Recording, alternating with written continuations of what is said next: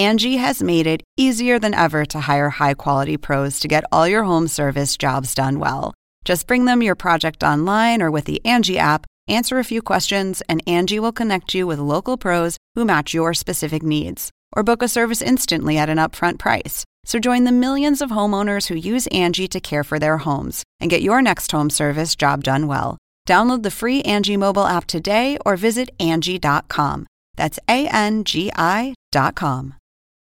Angie has made it easier than ever to hire high quality pros to get all your home service jobs done well. Just bring them your project online or with the Angie app, answer a few questions, and Angie will connect you with local pros who match your specific needs. Or book a service instantly at an upfront price. So join the millions of homeowners who use Angie to care for their homes and get your next home service job done well. Download the free Angie mobile app today or visit Angie.com. That's A N G I.com. Según el diccionario de la Real Academia Española, La cultura pop se define como el conjunto de las manifestaciones en que se expresa la vida tradicional de un pueblo. nosotros la definimos como Música, cine, televisión, famosos teatro, moda. y arte. ¿Y tú? ¿Cómo, ¿Cómo la defines? Somos Zona con Marisabel Houston y Javier Merino. Y sí, en efecto, el conejo más conocido de todo el mundo, el conejo animado, ah, cabe aclarar, más conocido de todo No es el el mundo. conejo malo, no, no no, es no, no, no, no, el conejo animado más conocido de todo el mundo, con el que generaciones enteras crecimos y nos divertimos con su tradicional frase que en Latinoamérica la conocemos como ¿Qué hay de nuevo, viejo? ¿Y qué hay de nueva vieja? Esa mera, esa mera, o en inglés conocida como What's up, Doc? what's up, Doc? Eso, Merito. Nos acompaña el día de hoy. Estamos celebrando los 80 años de Box Bunny. Y yo soy Javier Merino desde la Ciudad de México. Mi cuenta en Twitter es arroba merinoCNN y en Instagram me encuentran como Javito73. www.cnne.com diagonal zona pop, la página oficial en donde nos pueden encontrar. Houston en Atlanta, Georgia. Y yo soy Marisabel Houston desde la ciudad de Atlanta, como ya lo dijo Javier. Me encuentran en Twitter en arroba HoustonCNN y en Instagram arroba Marisabel Houston. Yo crecí viendo esta comiquita, mi mamá creció viéndolo con, con sus padres. Eh, como tú lo dijiste, nos acompañó este conejo y todo lo que significa esa marca detrás de lo que está en esta comiquita, nos acompañó a varias generaciones, dos, tres, cuatro generaciones viendo eh, lo que es Bugs Bunny, ¿no? Le damos la bienvenida y yo estoy hechoneta, como decimos en Venezuela. O sea, que estoy aquí. ¿Hecho se- cómo? Hechoneta, o sea, que, que estoy eh, como que me siento muy, muy hechona. Es que no sé cómo decirlo en mexicano. Como pavo real, decimos en Sí, México. bueno, como, pavo real, porque viene uno, la voz de Box Bunny durante tres años, es venezolano, como ya les dije, y yo le decía al inicio que viendo su currículum me recordaba de las voces que hizo y de que yo lo escuché, o sea que esos comerciales también lo tengo muy, muy presente. Orlando Noguera, bienvenido. Gracias, gracias por la invitación. Imagínate tú, me siento súper halagado de estar con ustedes, de, de poder compartir este, estos momentos tan lindos. Además que me, me encanta que me entrevisten porque yo soy así, tú sabes, muy ligero. Me encanta que las cosas queden así graciosas. Y, y obviamente el Conejo Bugs Bunny para mí es un personaje que es increíblemente cómico y muy gracioso, además que muy, muy irreverente. Eso me, me parece espectacular. Entonces, bueno, este, gracias por la invitación porque este, podemos hablar un poco de él que, que cumple 80 años. Ya lo saben, ¿no? Un abuelito, ¿Cómo es que un llega? abuelito. Eh. Pero bisabuelo ya 80 también.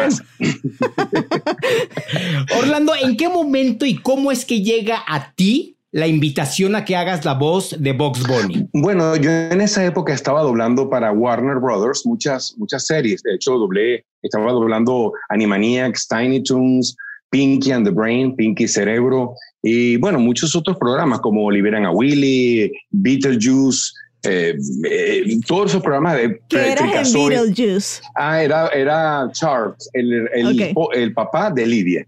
El que hablaba, el- el- Lidia, por favor, ¿qué es lo que vas a hacer ahora? No puedo creerlo. No, así. Entonces, claro, yo este, en ese momento estaba trabajando con Warner y me llegó la posibilidad de ser 18 episodios que duraban como 20 minutos más o menos de, de, de Bugs Bunny. Era como un especial que iban a hacer y los hice, hice los 18 episodios. Eh, me encantó porque, imagínense, era, era para mí un personaje súper importante de Warner. Y bueno, me, me, comentaron muchas cosas que me encantaría decirles que me dijo la, la, la propia compañía. Venga, venga. luego es tarde, dale de una vez, venga. Bueno, bueno, ellos me dijeron que este personaje, bueno, nació en Brooklyn eh, y emulaba pues las personas que vivían allí. De hecho, el acento en inglés es una combinación de, de Brooklyn y del Bronx. Y aunque parece mentira, la zanahoria en, en, algunas personas que creen, que algunas personas creen que es un cigarro, pero no es un cigarro, no es un cigarro, eso viene de... Mira, ahí los que nos están escuchando, Javier acaba de sacar una zanahoria porque de hecho fue a comprarla para... Mmm, deliciosa. para hacer un TikTok en homenaje a Box Bunny. Entonces, la zanahoria, hay gente que decía, perdón por la interrupción, que era un cigarro, pero que no. No, no es un cigarro. La, la verdad es que la zanahoria es eh, un personaje, es una, lo tomaron de una película de Clark Gable, de Clark Gable, donde estaba recostado de una, de una pared, de una, y entonces estaba comiéndose una zanahoria y hablaba con la boca llena con la zanahoria. Entonces, ese era la, la, la, el GAT que tomaron de esa película. Uh -huh. Y, por ejemplo, tú cuando, cuando hiciste el personaje ya había estado una voz en español, obviamente. ¿Tú cómo, cómo te guiaste, sobre todo porque a mí me, me fascina todo, toda la cuestión que es el acento, ¿no? Uh -huh. Hacer un acento neutro que sea para toda uh -huh. la región y tratar de que suene, no sé si lo más parecido a lo que sonaba en inglés para que sea lo más original posible, ¿no? ¿Qué, qué personalidad le diste tú a la hora de tomar durante esta temporada? Bueno, tú sabes que cuando uno hace eh, un personaje como este, hacen castings, ¿no? En muchos uh -huh. castings, entonces, bueno, evidentemente, pues yo vi el personaje, ya yo lo conocía porque es un personaje requete conocido. De hecho, antes que yo, creo que lo doblaron dos personas, dos personas antes que yo, y me habían dicho que se había muerto alguien. Uno de ellos se había muerto, uno de los viejos. Entonces, bueno, yo empecé a doblarlo y, y tengo entendido que después de mí vinieron tres más. O sea, es lo que, es lo que, lo que sé. Pero el, el, personaje como tal, pues como ya uno tiene la, la, la, la, idea de que es un personaje irreverente, un personaje bastante este, eh, ligero, eh, que por cierto muy bromista, entonces, pues tú sabes, eh, la cuestión es hablarlo ligero, decir la, la, la, la frase con, con, gracia, rápida, este, sin, sin, hacer, sin ser redicho, porque en teatro redicho es que piensas y dices la palabra mucho, entonces pierde, pierde sentido, hay que decirla ya. Entonces eso, eso es mucho de, de, de lo que hay en Box Bunny. Ahora, este, no solamente es el hecho de de, de, lo del cigarro, ¿no? Eh, el, parece que la zanahoria, eh, tengo entendido, inclusive la querían cambiar, porque hay productos, hay fábricas que querían que cambiaran la zanahoria por nabos y creo que por apio. ¿Por apio? Por, por apio. sí, por apio. Entonces, hay una compañía, una fábrica que quería que la cambiaran, que cambiaran la zanahoria por apio y entonces le ofrecieron a, la, a, la, a los dibujantes a, la, y a la compañía cinematográfica que iban a mantener a todos los dibujantes si cambiaban por el apio. Imagínate tú. Entonces, bueno, este, al final no lo hicieron porque obviamente eso es, el icono de, de, Bugs Bunny y por supuesto que me encanta la zanahoria. entonces, no, iba, no íbamos a, no, se iba a cambiar. Pero este, esa escena famosa de Clark Gable fue la que tomó, la que tomaron para, eh, para que Bugs Bunny este, este, eh, comiera pues la zanahoria. Uh -huh. Aparte que hay algunos, algunos gestos, algunas cosas que son tomadas de un señor que se llama Grouch, Grouch Marx, que era muy famoso en la época, que era el de, eh, creo que esto significa guerra. Creo que esto significa guerra. Una cosa así, ¿no? Y la otra era la de, eh, que hay de nuevo viejo, también fue tomada de Groucho Marx, que eran, ¿qué nuevo vieja? Esa era la, la frase, era con, Entonces, ¿qué pasa? Que fue tomada de ahí, inclusive también fueron tomadas algunas cosas de Chaplin, porque Chaplin besaba, besaba a, lo, a, las personas con las que estaba este, peleando, las besaba en la boca y se iba corriendo. Y eso lo hacía mucho Box Bunny, eso también lo tomaron de Chaplin, ¿no? Eh, entre otras cosas. Qué fascinante, ¿no? Que, o sea, que son una mezcla de, de momentos icónicos en, el, en la cultura pop que llegan a todo un solo personaje. A mí lo que siempre me llama la atención de Box Bunny es que en todas las peleas siempre era victorioso, o sea, nunca salía perdiendo. Bueno, no, no tanto. Fíjate que en algunos episodios, por lo menos, por lo menos los que yo doblé, al principio él pierde y cuando se da cuenta que entonces dice la frase, saben que esta significa guerra. entonces obviamente ya, ahí, ya, la cosa, entonces ya ahí la cosa era, se metieron conmigo, lo siento. Entonces, claro, inclusive, este, parte de esta, de esta cultura eh, hizo que, que él eh, pues, pues estuviera en los, como, como, fuera como la mascota del ejército y de, la, de los marines norteamericanos. No sé si supieron eso. Que no, eso yo no lo sabía. Sí, sí, sí. Él se vistió en una, en, en una, en un episodio se vistió, se vistió de, de marín norteamericano y le dieron, eh, le dieron como un título honorífico porque se vistió de, marín. Y en la Fuerza Aérea también. Marín, marín, sargento, maestro honorario. Es el cargo que le dieron. Es cierto, es cierto. Y también estuvo en la, en la, en la Fuerza Aérea norteamericana. O sea, lo pusieron en los escuadrones. Creo que lo pusieron en las alas, si no tengo, lo tengo entendido, en las alas de los aviones.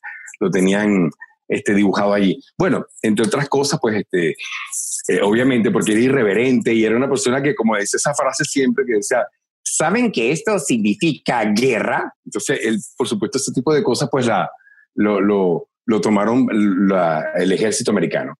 Bueno, hay que decir también que es muy importante, que me parece importante decirlo, que es que Mel Blanc es la voz de, era la voz de Bugs Bunny en inglés y de todos los personajes que estaban en la, en la, en la serie. Todos los personajes los En la pandilla de Looney Tunes. Sí, todos los hizo él. Todos los hacía él. Eso era bastante bastante pues este significativo pues importante porque era una persona que hacía todas las voces y pareciera que fueran diferentes pero era una sola persona yo le quiero preguntar a Box Bunny yo le quiero preguntar a Box Bunny Orlando si es que le puedes dar el micrófono por favor. Mm, claro claro por supuesto. Él desayuna come y cena zanahorias pero qué ensalada le gusta que lleve zanahorias mm, mm, mira vieja eso sería muy difícil porque me han, tratado de, me han tratado de cambiar la dieta y me parece que me gustan más las zanahorias. no las voy a cambiar. Oye, Vox, y, dentro... Además, imagínate, imagínate, ¿cómo hago yo para comerme una, una lechuga así? No puedo. Oye, Vox, y dentro de la pandilla de los Looney Tunes, ¿a quiénes consideras que son tus brothers, tus panas, tus mejores amigos? Mm, a ver, Lucas, no. Mm, Sam, no. Pepe Le Pew, Porky. Mm, y déjame ver, mm, no conozco a ninguno, no creo que ninguno sea amigo mío, no creo que ninguno sea amigo mío, no lo creo. Oye, Vox, y hablando del amor, ¿tienes novia? Mm, tuve, tuve una novia que se llamaba Petunia, pero muchas personas creen que soy em, andrógeno porque me disfrazo de mujer, pero no lo hago no lo hago porque quiero ser andrógeno, lo hago para salir de apuros, engañar al, oponente y salir de apuros. Oye, Vox, ¿y dónde vives a todo esto, Vox? Mm, en un hueco, en, en, el, en, Nueva York, en, em, en el campo, en la ciudad, en muchas partes. Mm, me gusta mucho viajar mm, debajo de la tierra y turistear vacacionar. ¿Y qué más puedes para ver? Déjame ver, turistear. A veces me pierdo, ¿sabes? Una vez fui al Polo Norte. Vox, ¿cómo te sentiste cuando ganaron el Oscar? Ay, claro, por supuesto. Mm, nunca olvidaré, eso fue en el año 1958, creo. Y se llamaba mm, Night, Nighty Night um, Bags. Sí, esa fue una, esa fue una, una muy famosa. Eh, era muy famosa porque era, era, una, era una, un corto que se hizo y ganó el Oscar, que era sobre el rey Arturo. Esa fue la más, la más. Y, bueno, de hecho, fui nominado tres veces. Imagínate tenemos a un nominado tres veces y ganador del Oscar acá, Javier. O sea, no solo Yalitza. Mira, y ahí Javier muestra en pantalla un Oscar que tiene, que compró seguro en el Hollywood Walk of Fame, que por cierto también recibe. De los de, de, los de a 3 por 10 dólares. También tiene su estrella, eh, Bugs Bunny ahí. Es el único personaje de Looney Tunes. Claro, claro. Sí, sí, es, cierto, es, es cierto. Em, de hecho, em, creo que iban a que, iba, que se lo iban a dar a otra persona, iban a darle a otro personaje también una estrella y no se la dieron. creo que es el único que tiene, otros personajes del Looney Tunes se le iban a dar estrellas, pero no, se lo dieron nada más que a él, nada más. Orlando, ¿tú qué crees que, ya que interpretaste al personaje, qué puede ser o cuál es la característica que hace a Bugs Bunny tan legendario y que ha perdurado tanto en el tiempo? Porque 80 años es, es una cantidad de tiempo insólito para que un personaje todavía siga siendo querido, ¿no?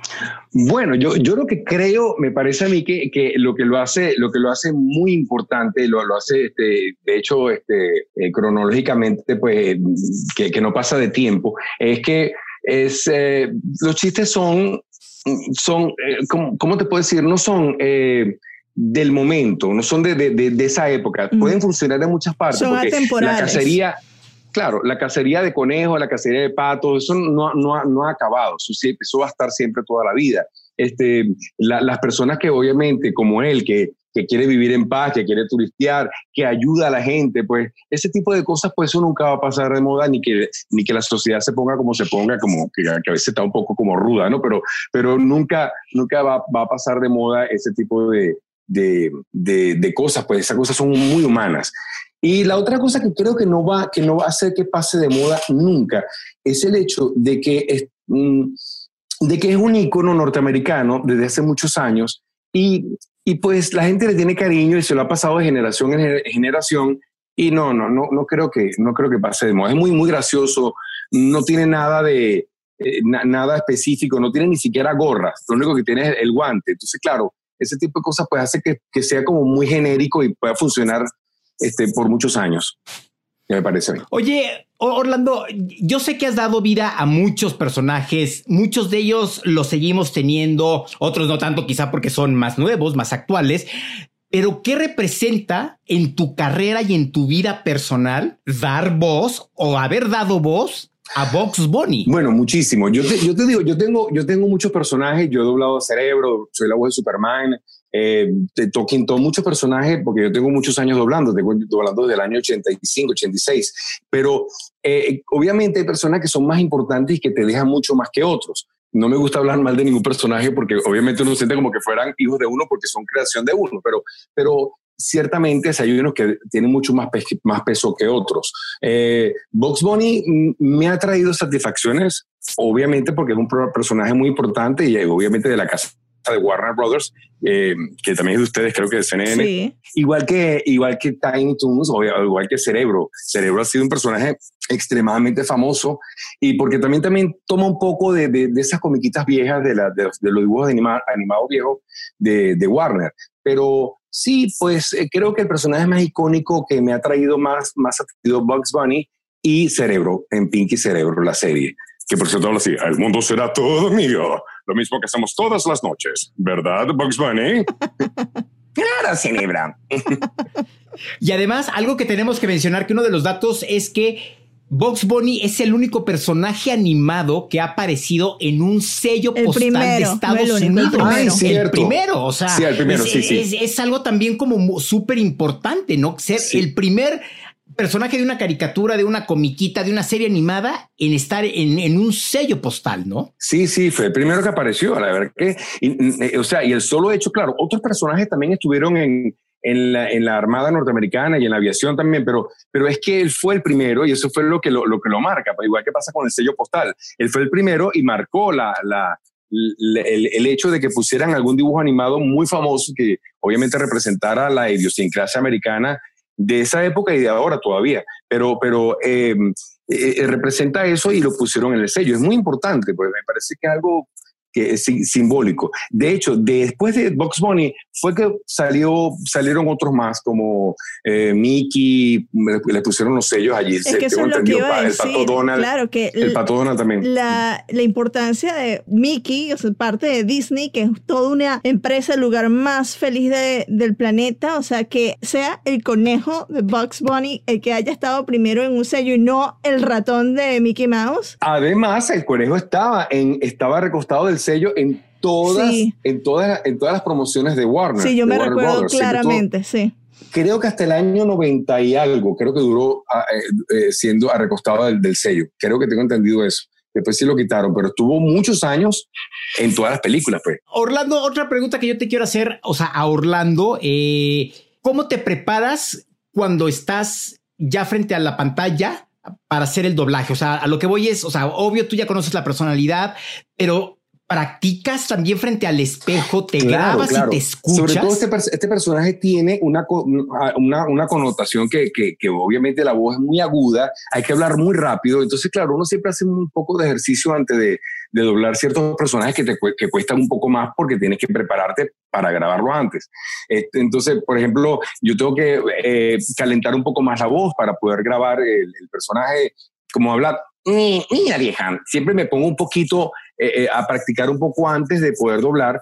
Y como, no sé si ustedes saben que se dobla con loops, ¿no? Son, son eh, escenas pequeñas que se doblan, entonces se dobla y se sigue, se dobla y se sigue. Y esa es la manera, se ve, se dobla y se sigue. Y em, bueno, me preparo realmente, yo me cuido mucho la voz. Lo que pasa es que, lo que la gente no sabe que uno no solamente hace eso, sino que de ahí sales corriendo para otro estudio y haces otro personaje, y de ahí vuelves otra vez, vuelves a hacer otro capítulo.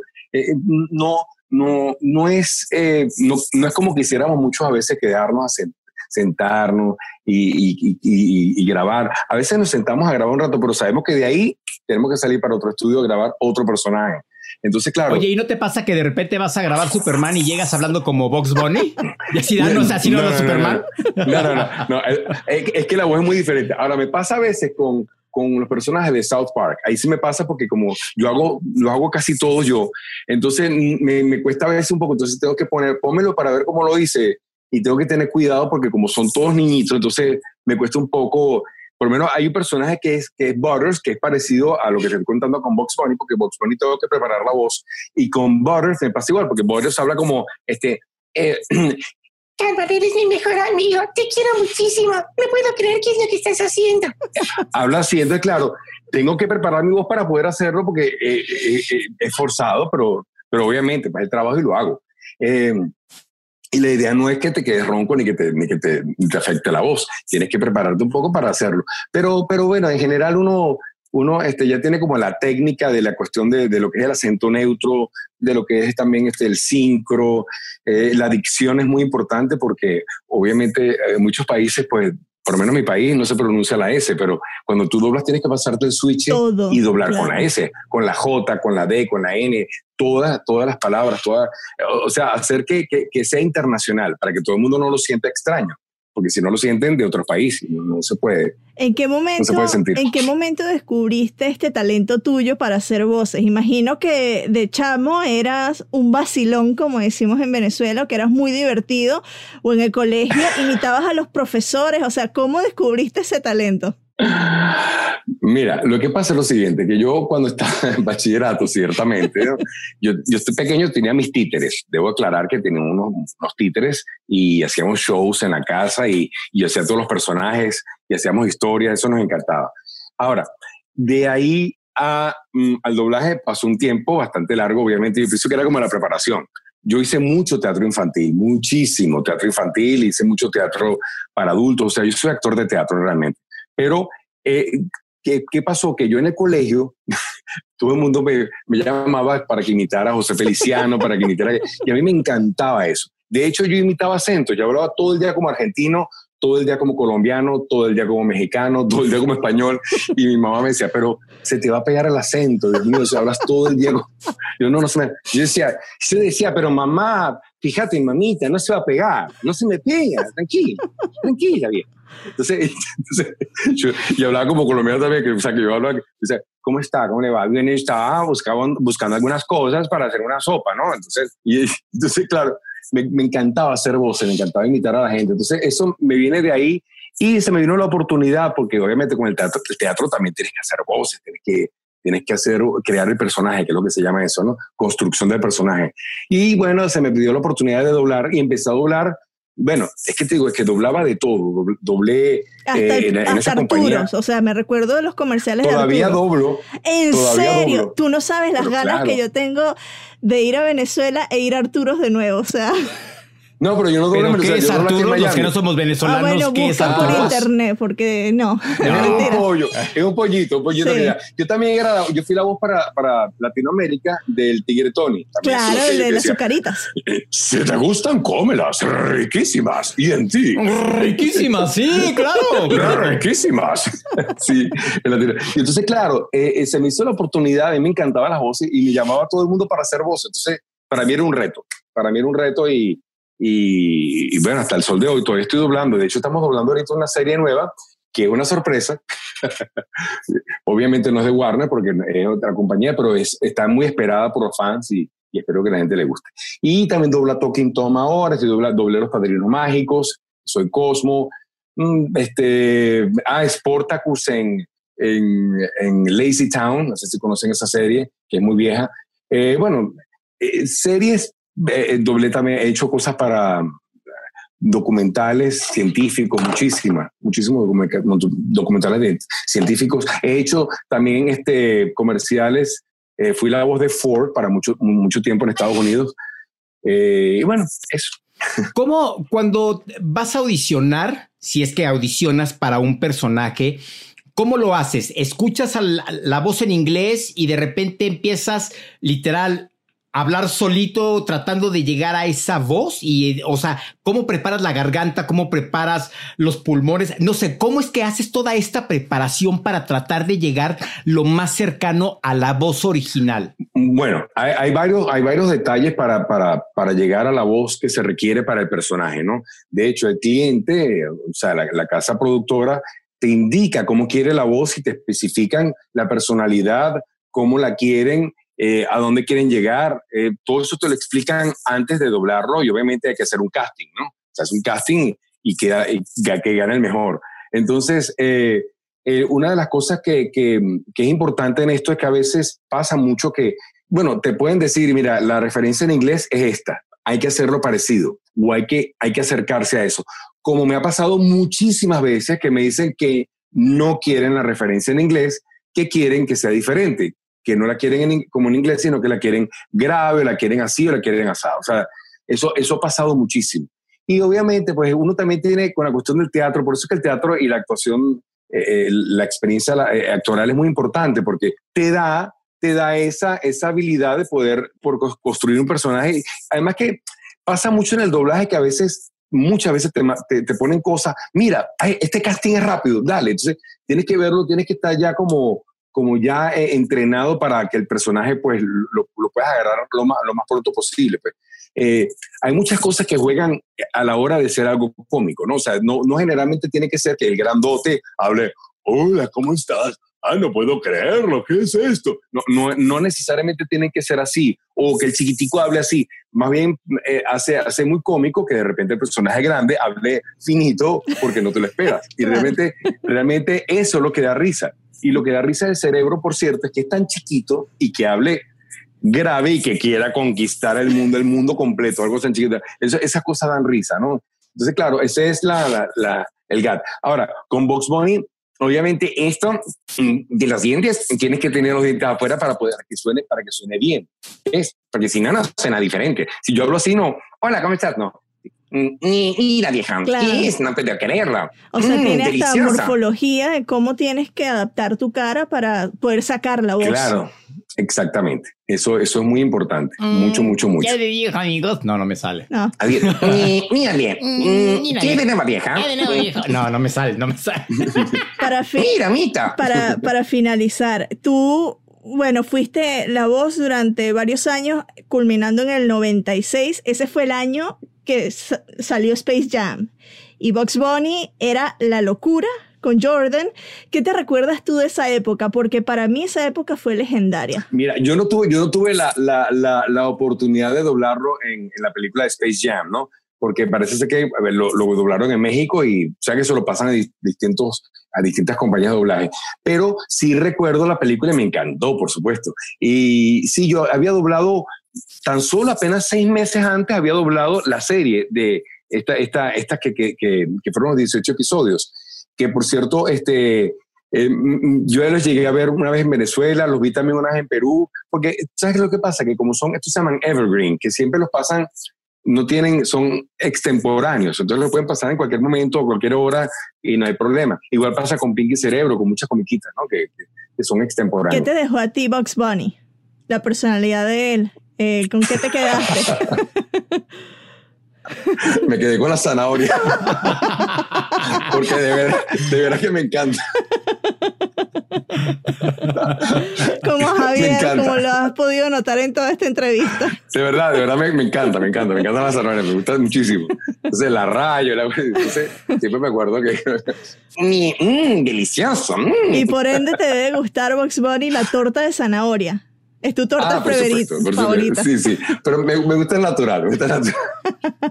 Orlando Noguera, te queremos agradecer que hayas estado con nosotros hablando de un ícono pop de todo el mundo, Box Bunny. Ay, gracias. Gracias por haber estado con nosotros. Gracias, Box No. Bunny, gracias por haber estado también con nosotros. Mm, Muchas gracias. Gracias a ustedes, a la gente de CNN. Adiós.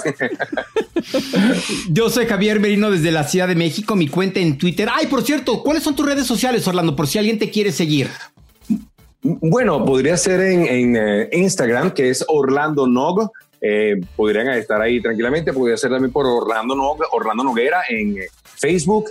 Y en Twitter es Orlando Nog también. NOG, para la gente que... NOG, Orlando Nog, exactamente. Perfecto, pues ahí, ahí te seguiremos también nosotros. Y como les decía, yo soy Javier Merino desde la Ciudad de México. Mi cuenta en Twitter es arroba merinoCNN y en Instagram me encuentran como Javito73, www.cnne.com diagonal zona pop, nuestra página oficial. Y yo soy Marisabel Houston desde Atlanta. Me encuentran en Twitter en arroba HoustonCNN y en Instagram arroba Marisabel Houston. Ya saben, como la ciudad de Texas, pero sin la O.